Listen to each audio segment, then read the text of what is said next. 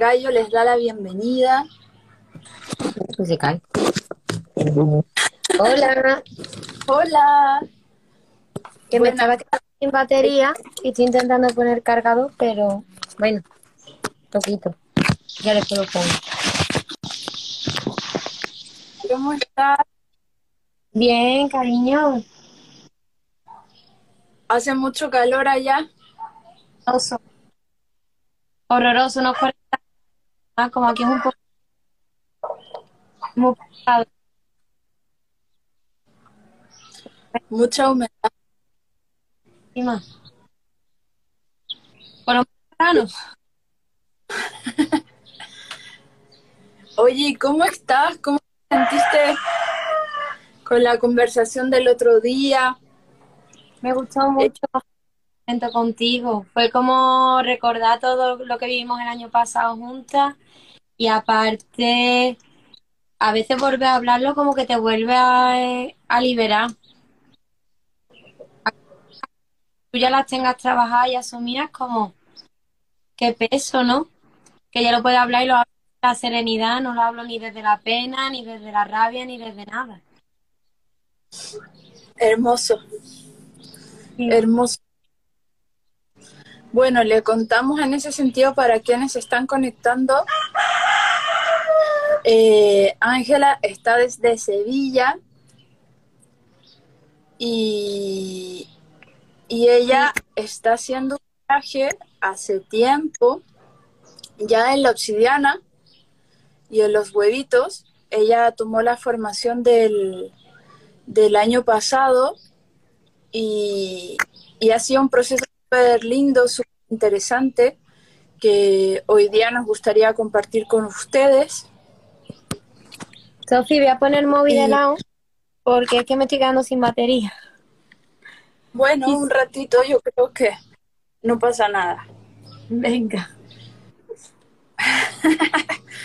porque viste que uno lo puede tener así, pero no es como el celular que cuando sacas la foto todo se mueve, esto no, no se Vale. va a mover, Vale, estupendo. pero bueno, no pasa nada, cuéntanos. A ver, voy a sacar comentarios entonces un rato para verte. Vale, Ahí sí, te veo. ahí va. Bueno, pues ¿por dónde empezamos? Por el principio. Bueno, el principio es que yo soy de Sevilla, del sur de España, y me mudé hace unos años a, a Bruselas, ¿no? Me mudé hace, hace nueve años, porque ya estuve ocho allí, hace nueve años, y al principio iba buscando un poco de estabilidad. Y al fue una experiencia divertida hasta que me enamoré de un chico de allí y ese país pues se convirtió como en una cárcel. Yo todo lo que hacía, mi intuición se, apagó, yo no me escuchaba a mí misma y todo lo que yo hacía era buscando la felicidad de esta persona. Mm, Yo sabía que algo dentro de mí gritaba, no es bueno para ti, aléjate, vete, mm, huye, pero no sé si era porque era cómodo, porque era fácil, siempre me quedaba. Era una persona que, bueno, que se... mm, yo no creo que fuera malo, simplemente me tenía que enseñar ciertas cosas y con ellas aprendí que, bueno, que me tengo que escuchar más y si algo dentro de mí está gritando vete de aquí, me tengo que ir. Y él fue muchas veces infiel y en una de esas infidelidades pues él contrajo el virus del papiloma, me lo pagó, me lo pasó a mí y al principio la relación se acabó en un momento dado, menos mal.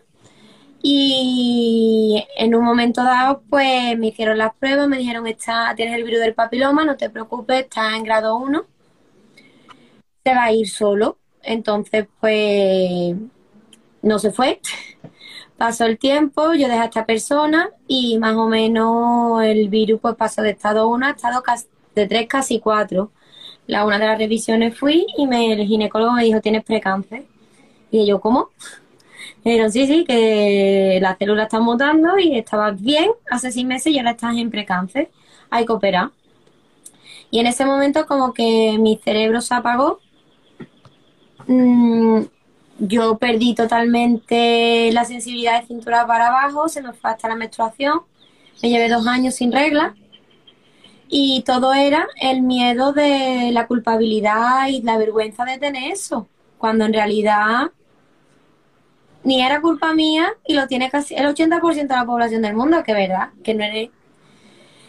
Pero no sé, me afectó así, me apagué, perdí la capacidad de, tener orgasmo, a mí me tocaban y era como si no me tocaran, yo me tocaba a mí misma y tampoco. Entonces, pues desesperada, empecé a ver todos los médicos, psicólogos, e intentar probar todas las cosas que había disponibles, que si eran dietas, que si hay ayunos, todo. Y nada funcionaba. Y en un post de Instagram vi una chica que hablaba del huevo de Y digo, yo me lo voy a comprar y lo voy a probar. Ahí fue mi primer contacto con el huevo de y la verdad que fue una experiencia rara porque yo no sabía lo que iba a pasar yo no yo iba por inercia. Yo me voy a meter huevo y a ver lo que pasa. Y la verdad que la experiencia pues, me dio miedo porque yo me puse el huevo y de repente empecé a sentir que me asfixiaba, que no podía respirar y una sensación muy extraña porque por un lado el cuerpo estaba a gusto, pero por otro pues algo aquí no me dejaba respirar y de repente sentía unas manos que me tocaban la cabeza. Así que me dio miedo, me quité el huevo, lo guardé en la mesita de noche y ahí se quedó guardado hasta mucho tiempo. Que vi un post de Sophie que hablaba también de los huevos, hablaba de lo de abrir memoria de vidas pasadas, de un montón de cosas. Intenta otra vez, me voy a apuntar a la formación y a ver que algo dentro de mí me decía, es esto, ve a mirar y aprende, que algo vas a aprender me apunté a la formación contigo y cuando te conté mi primera experiencia con el huevo de obsidiana, llegamos a la conclusión que, había, que yo había revivido un poco el momento de mi nacimiento. Porque hablando con mi madre y tal, cuando yo nací, pues mm, la bolsa se partió, yo me hice caca, me tuvieron que sacar por cesárea, el cordón se me estaba reliando en el cuello. Entonces cuando te conté todo esto, pues fue el visto es muy raro. Fue como un revivir el momento de mi nacimiento, fue como, wow, hay que ver, ¿no? Qué fuerte que con el huevo revivió este momento. Y después el proceso pues fue bastante intenso porque yo pensaba que mm, yo me había apagado, yo me había desconectado tanto de mi cuerpo por el virus del papiloma, pero simplemente el virus del papiloma fue la gota que colmó el vaso. Yo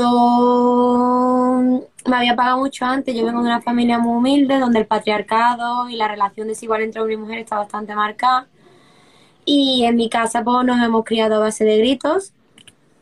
Entonces pues normal que mi cuerpo pues se fuera apagando antes. Y en uno de los momentos, ¿no? Con el huevo, yo viví una memoria en la que yo tuve una discusión con mi padre y me puso un cuchillo en el cuello y a través del huevo fue como ¡boom! Tú no estás apagada desde el virus del papiloma, tú estás apagada desde mucho antes, Ángela. Tú estás apagada pero desde bien antes, el virus ha sido ya el remate. Y nada, reviví esa memoria, la lloré mucho, me dio mucha pena, porque mi cerebro como que la había olvidado, era como, no está. Y el revivirla, el poderla expresar en el grupo, sentirme tan sostenida por todas y llorarla, la verdad que fue una sensación muy buena, muy liberadora, muy brutal. Y luego el, último hito importante con el huevo, ¿no? Así a destacar, fue que, mm, para poneros en situación, yo tuve un gran amor en la juventud cuando tenía 18, 19, 20 años.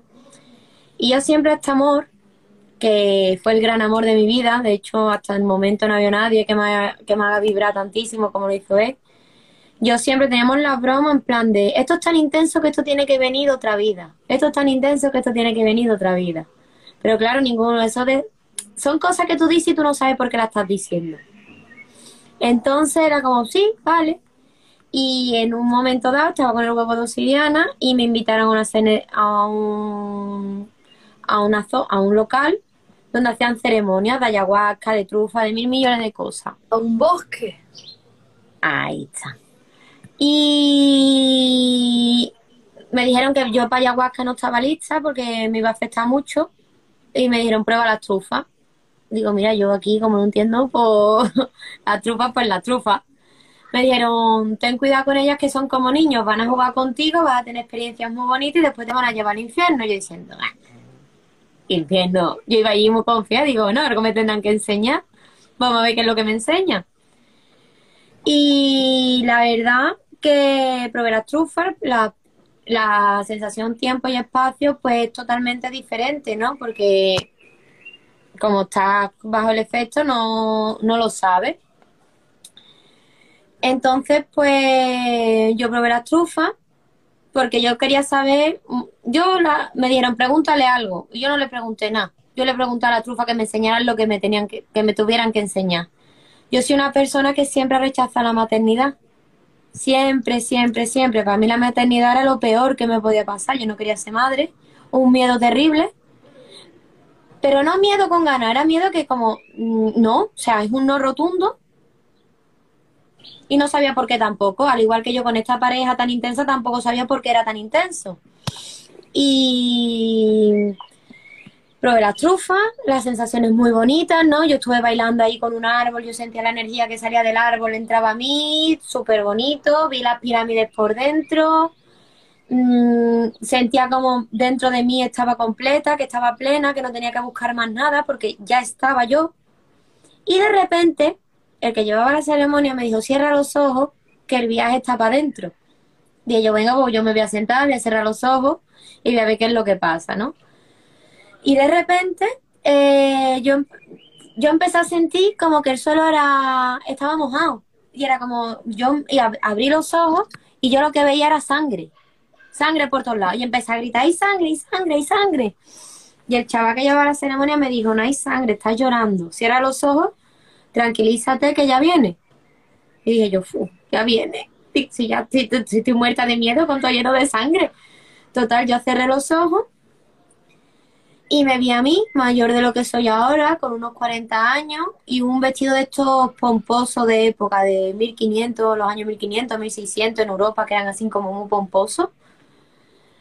Y me veía a mí misma corriendo escaleras abajo, gritando, no, no, no, no, llorando, descompuesta. Y en, la, en las escaleras estaba un chavalito de unos 15, 16 años, que resulta que la cara era la de mi primer amor, pero no como cuando yo lo conocí, porque nosotros ya teníamos 20 años cuando, 18, 20 años cuando nos conocimos, era todavía más adolescente, más chico. Y en ese momento que yo lo veía, yo lo atrapaba en mis brazos llenos de sangre y lloraba, mi niño, mi niño, mi niño. Y sentía como un dolor que me cogía del útero y me desgarraba. Era un dolor que yo no he sentido nunca antes. Era un dolor tan profundo, tan intenso, tan como unos dedos fuertes, a lo mejor cuando vas al médico y te mete los dedos, pero abriéndote la piel y lo de dentro, era horrible, horrible. Entonces, para mí fueron horas llorando, porque yo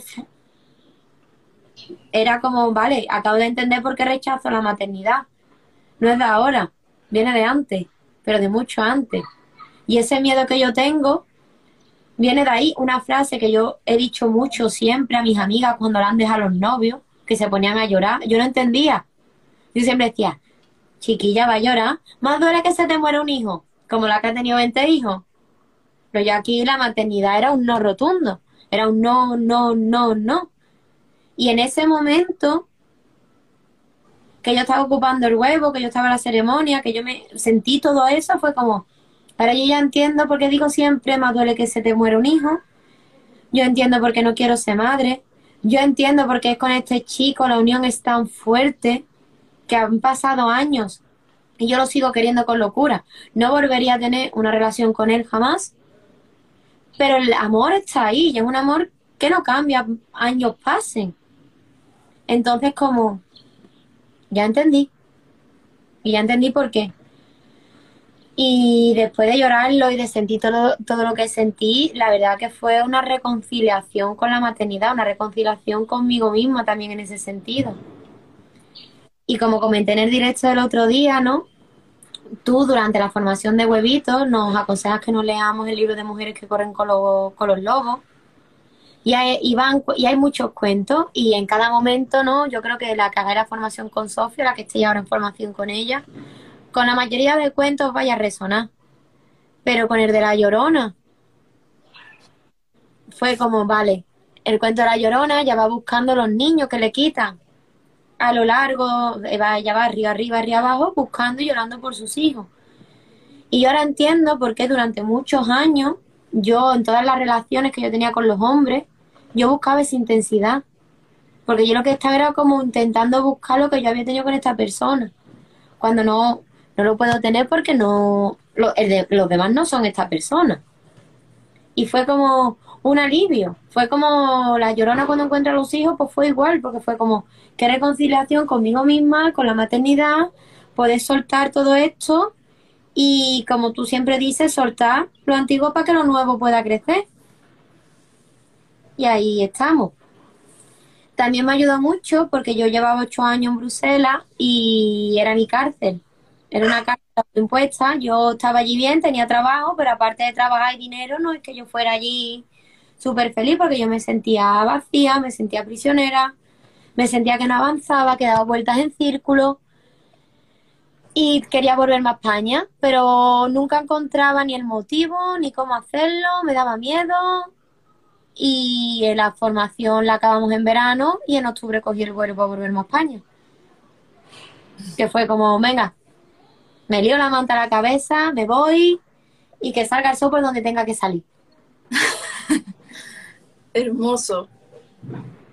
Ya se cargó el celular, ya lo podemos poner así. Algo más cargadito está. Vamos a ver si, se, si me vuelve a salir la pantallita, pues lo cambio. Bueno, fue un, un arduo resumen, ¿no? Como muy potente. Ahí hay gente que capaz se pregunta qué onda las trufas, como, bueno, las trufas son los hongos. Hicieron ahí un proceso como de de abrir conciencia, ¿no? Del trabajo que, ya venía haciendo la obsidiana. Claro. Claro, claro. Yo creo que fue el mezclar las dos medicinas cuando yo llegué a esa profundidad, pero no por... No creo yo que fue... A lo mejor si me hubiera tomado los hongos nada más, no hubiera llegado a esa profundidad, o si lo mejor hubiera utilizado la obsidiana nada más, no hubiera llegado. Yo creo que fue la combinación de los dos. ya no hubiera llegado igual, pero necesitaba más tiempo. Sí, al final va apareciendo, ¿no? Va apareciendo la forma. También ha sido súper revelador como en las danzas alquimia a veces se abren también memorias de vidas pasadas, sobre todo cuando danzan con los ojos vendados y ahí se ve los cristales, las obsidianas son súper potentes para abrir también memoria también el espejo, ¿no? Quizás podría haber llegado ahí a, través del espejo de obsidiana, que es el que, el que abre memorias de, vidas pasadas y que es súper potente.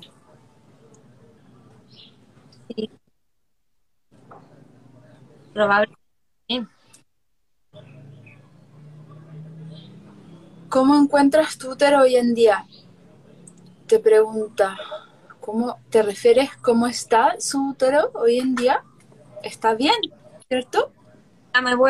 mi regla volvió. No es un día exacto, pero con ciclo flexible me viene.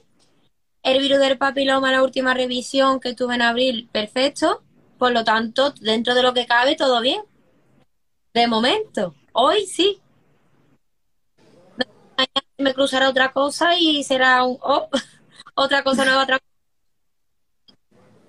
Exacto, está sana. Sí. El huevito de obsidiana solo se trabaja en la noche, sí. Sí, el huevito sí, ¿no? Y bueno, fue todo un, proceso, ¿no? De, de, alguna manera de irte entregando al proceso, de, de ir abriendo puertas, de dejando que las emociones vinieran, de, de, todo, ¿no? Lo, como decíamos el otro día, no es que las piedras hacen como el trabajo solos, sino que sino que es un conjunto, es un, es son facilitadores de la alquimia que ya visto de nuestros cuerpos y que cuando dejamos que suceda y nos ofrendamos y sentimos las emociones que, que vienen, porque en el fondo muchas veces la obsidiana sobre todo es como limpiar el rollo que uno tiene adentro, como estas, estas cámaras fotográficas que antes tenían un rollo, ¿cierto? Y que uno lo, lo revelaba y todo es lo mismo, la obsidiana lo que hace es como sacar ese rollo que en el formación adentro e irtela mostrando. Y entonces en la medida en que uno lo va mostrando, es todo un proceso como de sentir la emoción que no se procesó antes, eh, como habitar esa vivencia y eso te va a mensaje, eh, te va mostrando cómo eso fue articulando tu sistema de creencia y cómo ese sistema de creencia es basado en el miedo o en la rabia o en la sensación como de peligro, en que uno en el fondo se priva, por ejemplo, de su mamá por toda esa vivencia anterior. Entonces, una vez que esa vivencia se abre y uno puede resentir la emoción incluso de esa vida pasada, como tú la sentiste, el dolor físico, es como una sanación del alma, porque uno recupera literalmente un pedazo de su energía del alma y entonces se da cuenta que de ahí venía y entonces el sistema de creencia que estaba gestionado en el fondo a partir del trauma se desarticula, se desconfigura, se deconstruye y hay una nueva sensación como de libertad, ¿no? De expansión, de, de poder mirar de alguna manera la maternidad de frente, que no es como de un día para otro quiero ser mamá, sino simplemente poder, poder preguntártelo, ¿no? Poder sentirlo, poder, poder como decidir también, sino que sea como algo, eh, no, no, no puedo, no, como desde el trauma, ¿no? Claro, hoy día, por ejemplo, no siguen la maternidad sigue sin ser un objetivo de vida, pero ahora ya me permito decir, si viene, viene. Y si en algún momento da, encuentro una persona en la que yo me siento sostenida y segura, a uno doy los que tengan que venir. Pero antes era un no rotundo, o sea, no. Exacto. Exacto, es como una nueva libertad. ¿Qué Sofía? Es como una nueva libertad, libertad de decidir, de observar, de entender. Claro y tomar la decisión desde la calma, no desde el miedo como yo la estaba tomando, incluso que no era consciente. Exacto, porque son sistemas de creencias que se van articulando de manera inconsciente a través de estas experiencias vitales de otras vidas que, que siempre tienen un sentido con el linaje, o sea, que tiene que ver con todo el sufrimiento también que vivieron tus abuelas, tus ancestras, ¿no? Claro, eso ya hablamos, que mi familia viene de un linaje. Mi abuela maltrataba a los hijos, mi bisabuela se murió porque mi bisabuelo le dio una patada estando embarazada. O sea, que el linaje mío hay que limpiarlo, pero a fondo, a fondo. Y también te lo, lo, comentamos creo el otro día también, que para mí es una ofrenda sanarme yo por si al día de mañana tengo una hija, que ella ya no lo tenga que sanar. Prefiero sanar yo y vivir todo lo que tenga que vivir, ya venga de mí, venga de mi vida pasada, del linaje, de lo que tenga que venir. Pero cuando ella llega, si llega, que se encuentre el terreno limpio. Tenga que ponerse a limpiarle. Exacto, y no solamente por tus futuras generaciones, sino por toda, por todas las mujeres y los hombres y bueno, todos de, de, la raza humana, porque también como que compartimos un inconsciente colectivo, somos una raza que va evolucionando, como todas las, como todas las razas, ¿no? Como los vegetales, los animales, nosotros también vamos evolucionando en este proceso y los arquetipos que muchas veces las hablamos, los hablamos, en el fondo son el aprendizaje de la especie. Entonces, si hubo una mujer que sufrió su maternidad, por ejemplo, y otra mujer y otra mujer que la sufrió y otra y otra y otra y otra, eso queda como un trauma de la especie que perpetúa de alguna manera ese sufrimiento Y, y no solamente ese sufrimiento, sino que la próxima mujer en el fondo, en la raza que sea, eh, que sea madre, va a tener como ese chip, en el fondo va a tener como una estructura de sentir que la maternidad es sufrir. Entonces, mientras uno vaya liberando su alma de estas memorias, mientras una vaya integrando estos procesos, vamos a poder sanar también, incluso como especie humana, y, poder ver la maternidad no como un sacrificio, no como algo doloroso, sino como un proceso más, ¿no? Totalmente. Claro.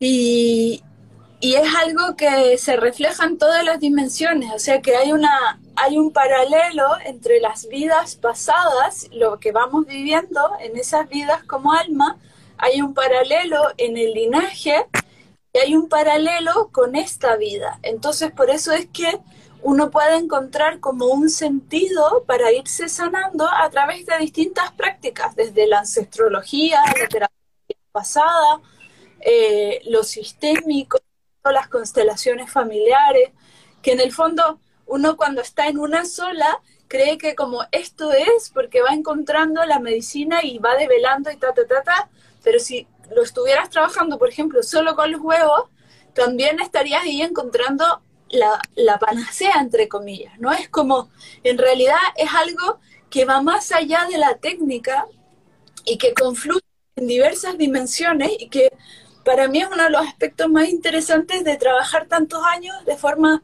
eh, clínica, pero también acompañando estas formaciones de terapeutas que en el fondo me hacen como comprobar, entre comillas, que hay como un plan evolutivo, de que habitamos como en un orden de alguna manera, que estamos evolucionando y que lo podemos ver reflejado en los distintos sistemas terapéuticos. Y, eso es maravilloso, porque en el fondo no, no es un un caos simplemente, no es como que fuimos arrojados eh, los frutos del pecado como Eva y Adán y entonces estamos aquí eh, como habitando el, el, sufrimiento del apego y, y, ya, ¿no? Es como, no es ese cuento de las religiones que nos contaron, no es como eh, liberarnos de la culpa y, sentirnos esclavizados ante alguien que nos está juzgando, sino que realmente cuando vamos abriendo las memorias nos damos cuenta que el sufrimiento deviene de forma pulsional de un sufrimiento anterior.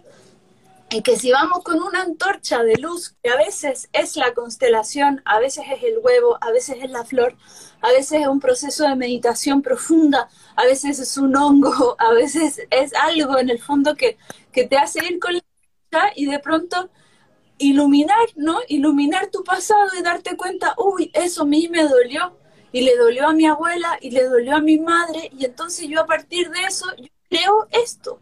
Pero en la medida en que lo ilumino, me permito sentir la emoción, puedo reelaborar ese trauma y entonces tener otra percepción de la realidad que me hace sentir espontáneamente más libre, expandida y por supuesto con una gran capacidad de decidir si soy mamá o no soy mamá, o me abro a polinizadores que, con los cuales voy a tener hijos, ¿no? Es como la magia también, ¿no? Y, y, antes de eso es como que estamos de alguna manera atrapadas en estos moldes que son arquetipos, que son familiares, que son ancestrales, todo está conectado en el fondo.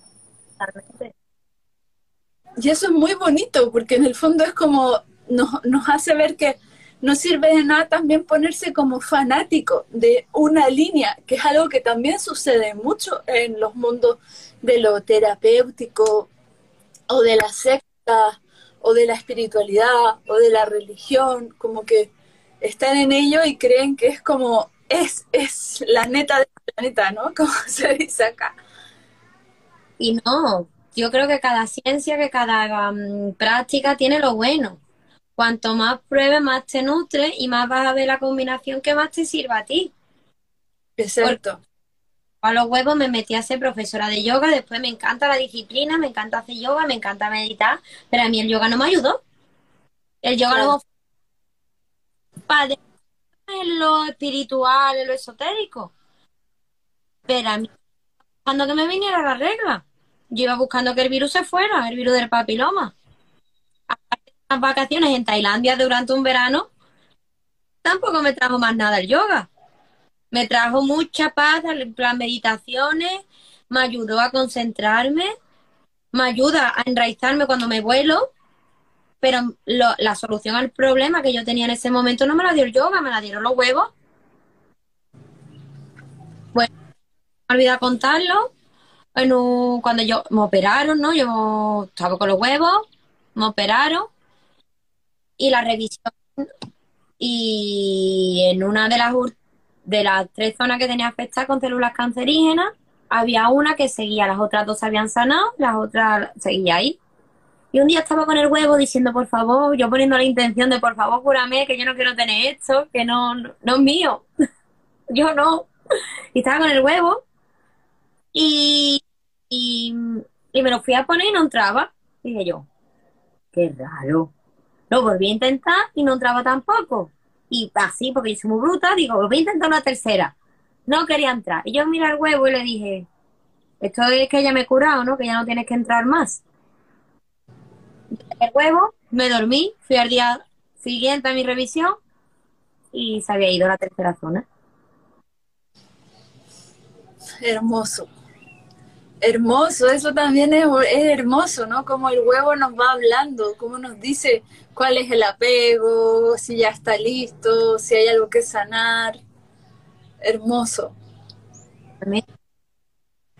¿Y tú sientes en ese sentido, cómo ves esta visión con respecto al papiloma de, que es algo permanente, ¿no? Hay muchas mujeres que, me, llegan a mi consulta, por ejemplo, y que me han dicho eh, que, les dijeron que, bueno, el papiloma es para toda la vida, ¿no? Y, me parece tan fuerte como eh, ese como estar destinada a un síntoma físico como ese, o el ovario poliquístico, o la endometriosis, que eh, es como que se asume que son como enfermedades crónicas y que van a en el momento en que baje, en que baje las defensas, etcétera, etcétera, ¿no?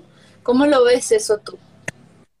A ver, a mí esa parte me da miedo, porque son crónicas que pasan y lo único que puede hacer es poner la intención. A mí me dice que limpia, las últimas revisiones que he tenido estoy limpia. ¿Qué pasa? Intento cuidar.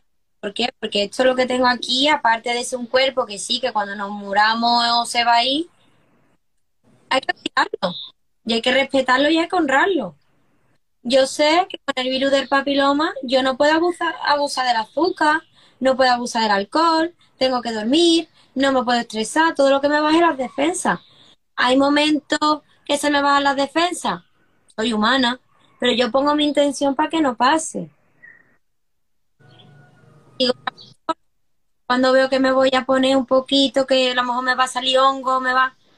Huevo, huevo. Hay veces que me sale porque estoy más estresado, porque he comido más guarrería de la cuenta o por lo que sea que me tiene que salir, lo tengo que vivir en este momento por H o por B pero ayuda a poner de que yo quiero estar bien y yo quiero estar sana y yo quiero sanar esto. ¿Y por qué me está saliendo esto? Aquí y ahora. Se supone que la varicela también tenemos en el ADN de la varicela y no me salen ronchas todos los meses. Vida, pero yo voy a hacer, hacer lo máximo posible para que no se me despierte.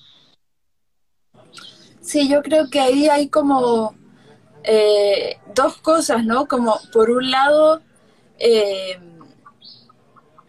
yo creo que, bueno, por un lado hay que seguir trabajando el tema de, de, liberarnos de ese decreto que implica como el va a volver o el voy a estar toda la vida en eso. Creo que creo que el cuerpo se puede autorregenerar y autosanar porque cambiamos todas las células y cambiamos la frecuencia y por otro lado, el saber que puede volver, entre comillas, es como que nos obliga un poco a, cuidarnos más.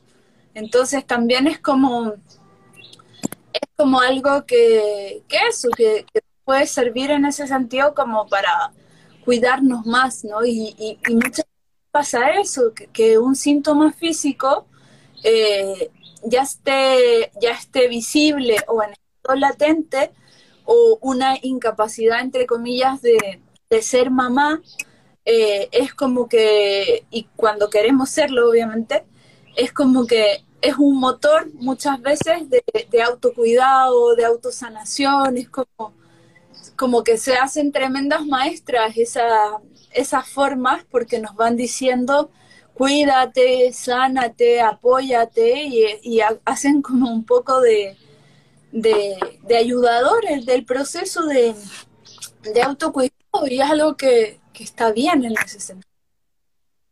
Yo creo son las dos cosas, pero de todas maneras está bueno como irse liberando. Yo en lo personal les cuento también que, me detectaron papiloma hace como, ¿qué será? Como hace, eh, como hace 15 años, como hace 14 años, por ahí. Y, a raíz de eso, de hecho, bueno, yo lo personal estuve, tuve un embarazo sin embrión en ese momento, que básicamente les cuento que no fue un embarazo sin embrión. Bueno, sí lo fue clínicamente, pero básicamente lo que pasó fue que quedé embarazada de mi vecino de pieza.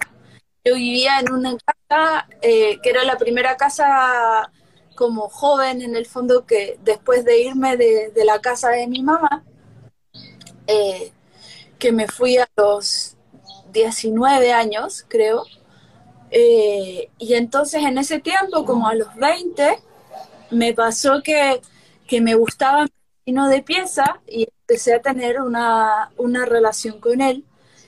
Y en ese frío invierno eh, sucedió que quedé embarazada y nosotros teníamos una relación en el fondo informal en donde él de alguna manera no, estaba dispuesto a, cuidar de ese fruto y yo sentí como un profundo, profundo, profundo dolor eh, por sentir eso, ¿no? Que era un bebé que, no iba a ser querido y, y, todo un rollo, me metí como en un viaje así para mí para mí muy intenso. Eh, fue como una, como entrar en un portal, como que el mundo se me cayó un poco. Y entonces una noche me acuerdo estar llorando toda la noche y, y hablando con esa alma y diciéndole como, me duele tanto, lo siento tanto, pero, pero no puedo traerte, puedo eh, no tengo cómo recibirte, o sea, no, no, quiero tener un fruto del rechazo, no quiero tener un fruto que, no lo quieran, o sea, que, como que eso dolía muchísimo, ¿no? Y sentía que no era el momento, que él no era el adecuado, que las cosas no se daban, yo estaba estudiando psicología en ese momento, eh, no me sentía preparada, etcétera, etcétera, ¿no? Y entonces lloré y sentí que me comuniqué con esa alma que estaba a unos metros como más arriba, la sentía ahí, no la sentía, pero la sentía ahí arriba. Y, y mi cuerpo ya se había transformado, sentía como esa, esa sensación de cuando se anchan las caderas, cuando uno está embarazada y todo. Y, y entonces al, al día siguiente fui al ginecólogo y le dije, eh, le dije, bueno, eh, le conté, ¿no? Le conté, creo que tengo, no me acuerdo cuántas semanas en ese momento, eh, pero en realidad estoy súper complicada, no, no, no puedo tenerlo y etcétera, ¿no? Y el ginecólogo en ese momento, que yo lo conocía hace muchos años, conocía a mi mamá, a mi papá, era como alguien así muy de la familia, entre comillas, y él me él me dice literalmente esto, me dice, la naturaleza te salvó, que para mí fue como, wow, ¿no? Me dice, tienes un embarazo sin embrión. Y entonces, eso y me lo muestra, ¿no? Me lo muestra la eco y yo veo que hay una bolsa vacía. Entonces, para mí fue como, wow, desapareció, se fue, ¿no? Y eso, y, y esa fue mi, mi certeza de corazón de que realmente se había ido, ¿no? Para la ciencia, entre comillas, nunca estuvo, fue un embarazo sin embrión. porque, porque el, feto no, desaparece. Eh, pero, pero obviamente ahí no estaba formado, no era mucho para ver. Pero él en el fondo diagnosticó ya eh, un embarazo sin embrión. Y me dijo eso, la naturaleza te salvó, ¿no? Que es como una señal también para mí. Me sentí súper aliviada y luego me dice, bueno, pero esto hay que sacarlo. Entonces hay dos alternativas, ¿no? O te, eh, o te vas a pabellón, que te autorizo, no sé qué, anestesia general y te haces un raspaje, o te metes misotrol, ¿no? Que es las pastillas para, para abortar en el fondo. Y entonces, bueno, yo pensé en la parte energética ya, pensé como anestesia general, un montón de dinero, dije, no, misotrol, ¿no? Y entonces, bueno, estuve ahí, misotrol, sangrando, sangrando, sangrando, y lo más loco de esto, que es algo muy íntimo, pero que ya estoy contándolo todo, es que mi papá eh, se fue en mi vida, en esta vida, yo tenía dos años. Se fue a vivir a Estados Unidos y nunca regresó eh, a Chile, donde yo nací. Y, y, el tema es que en ese momento él justo estaba en Chile. Él había venido a vernos, estaba haciendo un seminario de budismo o algo así. Y, y entonces lo más loco, y como lo loco para mí fue que yo voy a contarle la situación y llego y entonces eh, al hotel donde él estaba y entro a, la, a, su, a su living de la habitación del hotel y veo que tiene unas matriuscas, ¿no? Justo esa mañana se había comprado unas matriuscas que son estas, eh, estas muñecas de madera que se pone que representan la maternidad más pura, o sea, como la madre dentro de la madre de la madre de la madre, ¿no? Y entonces yo le cuento como eh, estoy embarazada, no puedo tenerlo, estoy complicada, y él me dice como yo te voy a apoyar, ¿no?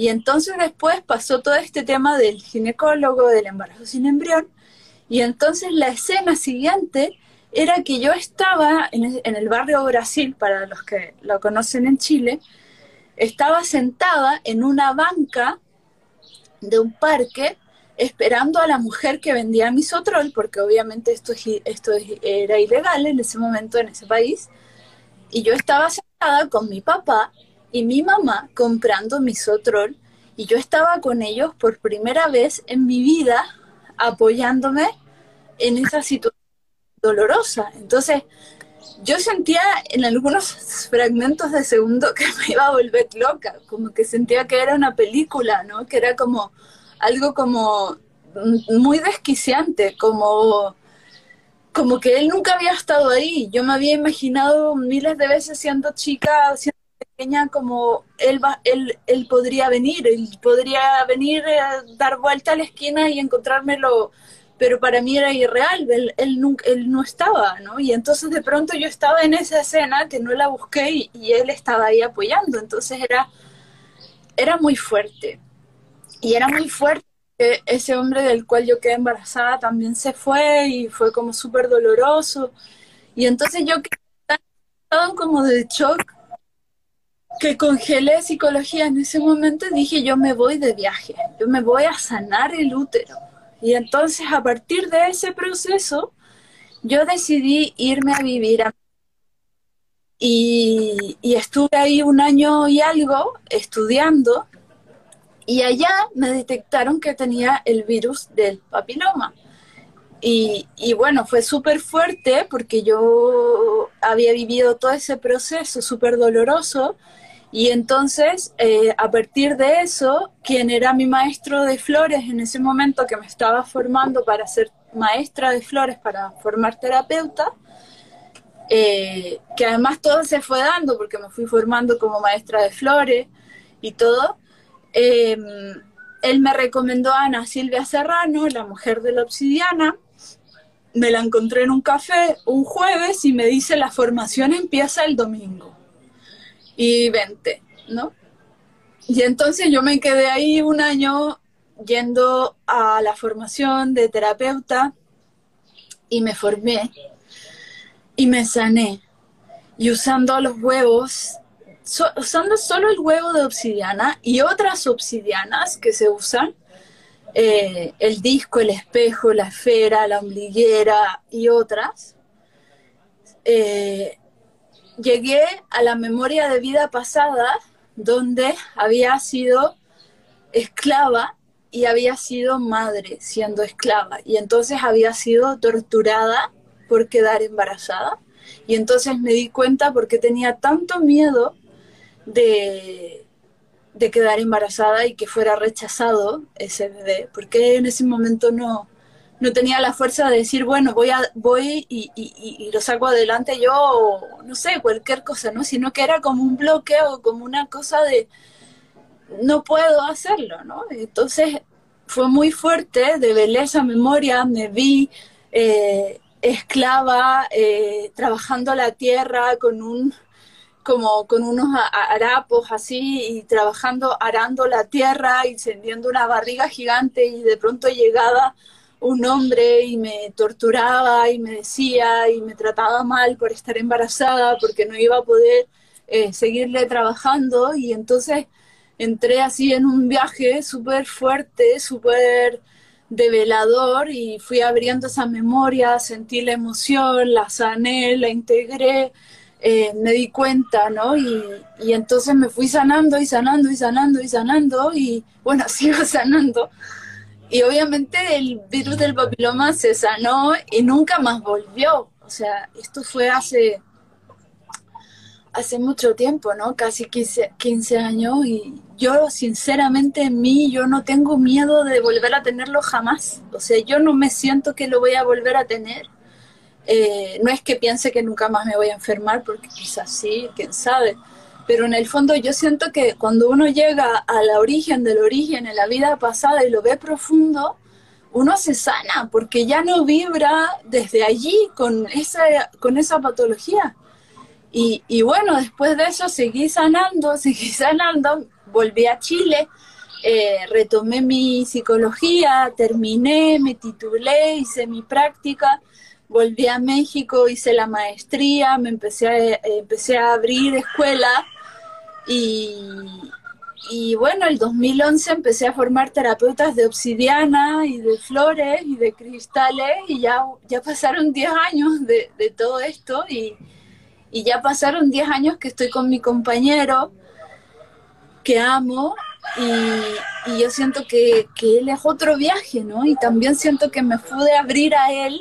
Eh, que es un hombre bueno en el fondo que sabe cuidar una familia, que es algo tan importante para hacer familia. O sea, sinceramente la sociedad, la, vida eh, es mucho más fácil de soltera, o sea, de, no tener hijos, de, de, eso. O sea, uno para ser mamá, uno para, para estar en ese plan necesita un compañero que, que esté ahí a pleno, ¿no? que, que realmente se entregue y siento que a veces cuando uno está tan dolida tampoco se abre a esos hombres, ¿no? Sino que se abre a otros que no están preparados, que también están dolidos, que también están en un proceso como de, sufrimiento. Entonces, mientras uno tenga la valentía, el coraje, no sé, de ofrendarse y de ir hacia su propia sanación, eh, todo se va a ir dando automáticamente, como que yo siento que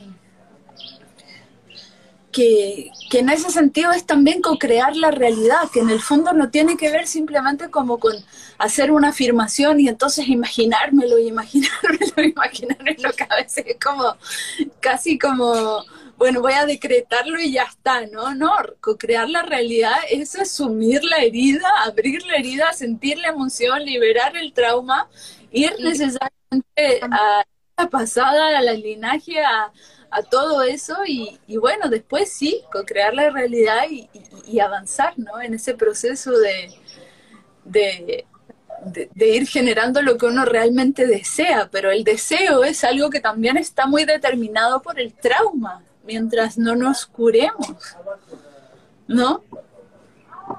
Mientras sigamos enganchados ahí al dolor, al trauma, no nos vamos a abrir las cosas buenas.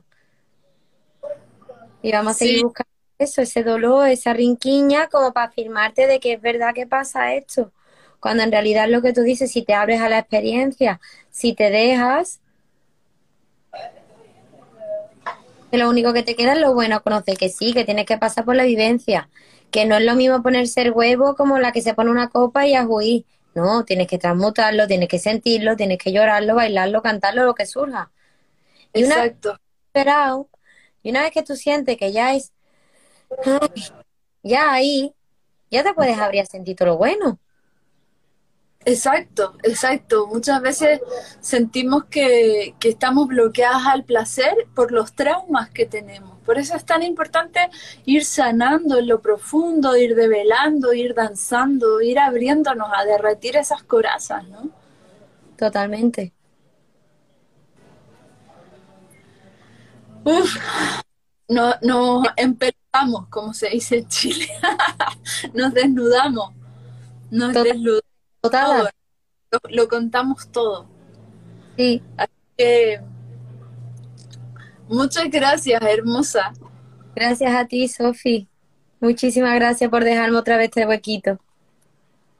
Gracias a ustedes y, y, y espero que, esperamos también que, que, se reflejen en nuestros propios procesos humanos que, que tienen tanto que ver con, con todas, ¿no? Que, que, finalmente no es que seamos especiales ni que, ni que tengamos nada, ¿no? Nada, nada, nada diferente, sino que nada, estamos caminando y siendo sinceras para compartirnos, así que Claro, y abriéndonos a sentir. Lo único que cambia a lo mejor es eso, tener ganas de sentir. Exactamente. Muchas gracias a ustedes, divinas, hermosas. Muchos besitos y abrazos a todas las. Muchas, muchas gracias. Voy a dejarlo guardadito y ahí pueden seguir comentando y compartiendo. Abrazos y besos a todas. Muchas gracias. Qué emoción. Muchos besitos y abrazos. Que les vaya increíble. Nos vemos muy pronto.